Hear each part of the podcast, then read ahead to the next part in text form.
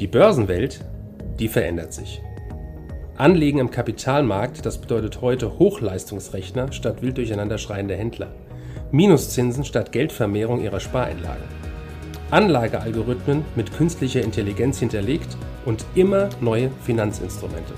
Mit dem Plutos Finanz Podcast wollen wir diese und viele weitere Finanzthemen aufgreifen und mehr Licht ins Dunkel bringen. Wir freuen uns darauf, Sie als unseren Zuhörer zu haben und lassen Sie uns somit loslegen. Gold ist Geld und zwar das einzig wahre Geld. Das sagen die Fans des Edelmetalls und verweisen dabei auf die lange und erfolgreiche Geschichte des Goldes. Doch es gibt auch immer wieder Spekulationen um eine Manipulation des Goldpreises. Fragen dazu jetzt an Fondsmanager Thomas Kestorf von der Plutos Vermögensverwaltung AG. Wir sind zu Gast bei Ihnen im Büro. Schön, dass wir da sein dürfen, Herr Kestorf. Guten Tag, Herr Farnig. Was ist denn aus Ihrer Sicht dran an all den wiederkehrenden Spekulationen um eine Manipulation des Goldpreises? Ja, Manipulation hört sich immer so heftig an. Aber was wird denn in unserem heutigen Geldsystem nicht manipuliert? Äh, die Inflationsrate von 2,5 Prozent ist ja kaum noch zu trauen. Die Zinsen werden unter Null gedrückt.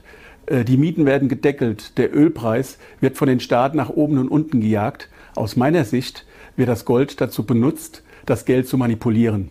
Das heißt, eher zu frisieren. Das heißt, man lässt das Geld stabiler aussehen, als es tatsächlich ist. Mhm.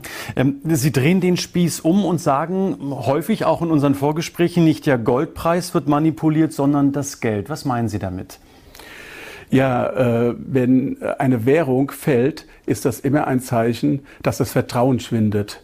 Und äh, bedeutet auch, dass die Notenbank keinen guten Job gemacht hat. Und das will man natürlich äh, weitestgehend vertuschen. Auch will man das äh, Schuldensystem, äh, das wir haben, möglichst lange am Leben erhalten. Und äh, wo Gold in Euro steht, wissen wir ja auch. Das hören wir jeden Tag in den Nachrichten, sehen es auch. Ähm, aber wo steht denn der Euro in Gold, Herr Kiesdorf? Ja, ähm, wir sehen äh, sehr schön auf diesem Chart, dass nicht der Goldpreis steigt, sondern die Währung fällt. Und das ist ein elementarer Unterschied, dass eben die Währung an sich an ihrem Wert, an ihrem inneren Wert und an ihrer Kaufkraft verliert und dass wir Bürger äh, Jahr für Jahr weniger für unser Geld kaufen kann. Das heißt, Gold bleibt immer gleich stark, gleich wertvoll? Gold hat immer seinen gleichen Preis und zwar seinen Wert auch aus sich heraus. Das heißt, Gold hat keinen Schuldner und äh, von daher äh, ist der Goldpreis immer stabil. Die Währungen zum Gold, die äh, werden stärker oder schwächer. Aber die Historie zeigt, dass sich die äh, Währungen historisch gesehen immer abschwächen gegenüber das Gold. Da würde ich gerne nachfragen, was macht denn Gold zu diesem extremen Stabilitätsanker schon seit Jahrhunderten und Jahrtausenden? Ist es so die Psyche des Menschen dabei auch, die eine Rolle spielt? Ja, nicht unbedingt. Äh, der Gold oder das Gold ist nicht beliebig vermehrbar. Das heißt, es kann in sich heraus keine Inflation in Gold geben. Es kommt jedes Jahr eine gewisse äh, Goldmenge dazu aus der Förderung, aber die ist begrenzt und auch kalkulierbar. Und man kann Gold nicht äh, jetzt äh, den Bedürfnissen im Konsum oder äh, der Bundeshaushalte oder der, äh, der Haushalte der einzelnen Staaten äh, anpassen. Das heißt, man ist begrenzt. Und äh, das bringt die Stabilität. Das heißt, äh, man kann nicht einfach über seine Verhältnisse leben.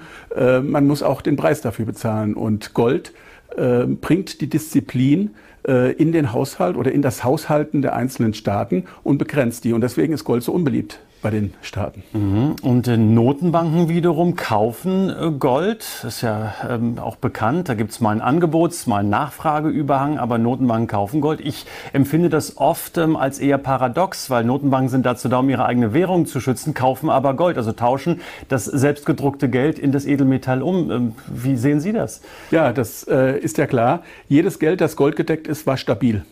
Solange bis die Golddeckung aufgehoben wurde. Das wissen die Notenbanken auch. Um ihr Geld einigermaßen stabil zu halten, kauft man, soweit es geht, Gold dazu, um eben den Verfall der eigenen Währung äh, abzufedern oder hinauszuzögern. Schlussfrage, ähm, zurück ins Hier und Heute. Äh, wie bewerten Sie Gold im Jahre 2021 als Inflationsschutz? Ja, ähm, der Goldpreis ist ja äh, jetzt auch in, in die Schwankung reingekommen.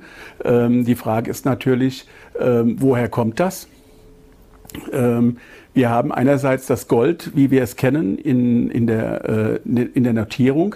Andererseits haben wir aber auch ähm, das Papiergold im Gegensatz zum physischen Gold. Und das Papiergold wird geschaffen von den Banken in Form von Derivaten oder ETCs und so weiter. Und das ist beliebig vermehrbar. Beides hat aber den gleichen Preis.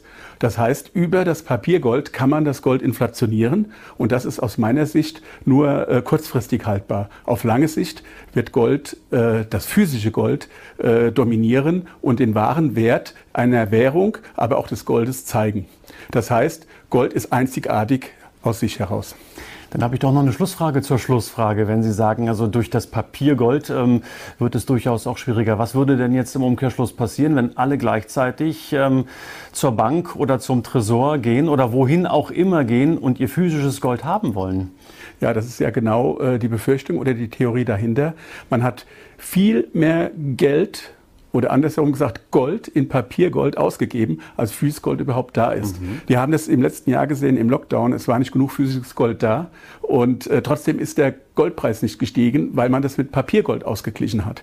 Aber wenn man jetzt das physische Gold äh, abheben wollte, also in Empfang nehmen wollte, so viel Gold ist mit großer Sicherheit nicht da. Und äh, das würde einen sehr großen Vertrauensverlust in unser gesamtes System bringen und das wird man versuchen zu verhindern.